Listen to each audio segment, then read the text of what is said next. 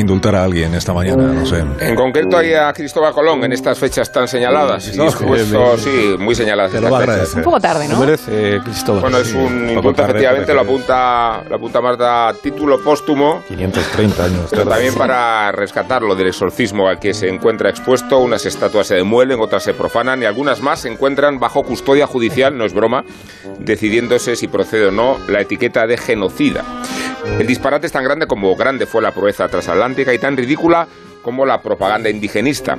Colón tendría que haberse quedado en casa y los humanos nunca tendrían que haber salido de las cavernas. De esta manera se hubiera preservado la pureza del hombre y gobernarían el mundo los chimpancés, aunque no escasean los primates entre quienes atribuyen a Colón el error de haber violado el paraíso. Como si no se mataran entre sí las tribus etnias autóctonas de América y como si no practicaran el canibalismo y como si no se exterminaran las unas a las otras desde las respectivas idolatrías y religiones. De niños, Carlos, recuérdalo, nos gustaba mucho ir al Museo de América para ver las cabezas jibarizadas.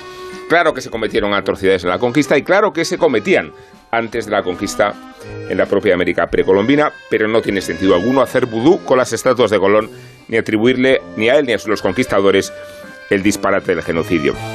Sí tiene sentido reconocerles los méritos de la campaña, aunque resulta igualmente ridículo someterlos al discurso patriotero nacionalista y manipularlos al servicio del agotador debate identitario, como hace la extrema derecha y como gusta a la bancada popular. Ya sabéis, la gloria colonial, el esplendor del imperio perdido. Indulto a Colón para rescatarlo de la confusión, consciente de que al mismo fervor con que antaño nos disputábamos sus orígenes, que si italiano, que si portugués, que si español, que si catalán, se utiliza ahora para renegar de él, como hacen los austriacos y los alemanes para restregarse la nacionalidad de Hitler.